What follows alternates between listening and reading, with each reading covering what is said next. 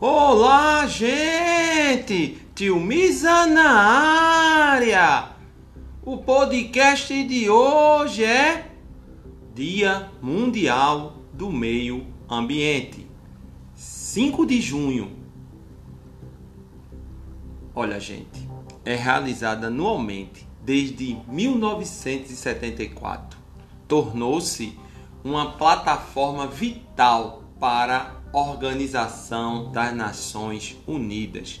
Promover também o progresso nas dimensões ambientais. O tema deste ano é biodiversidade.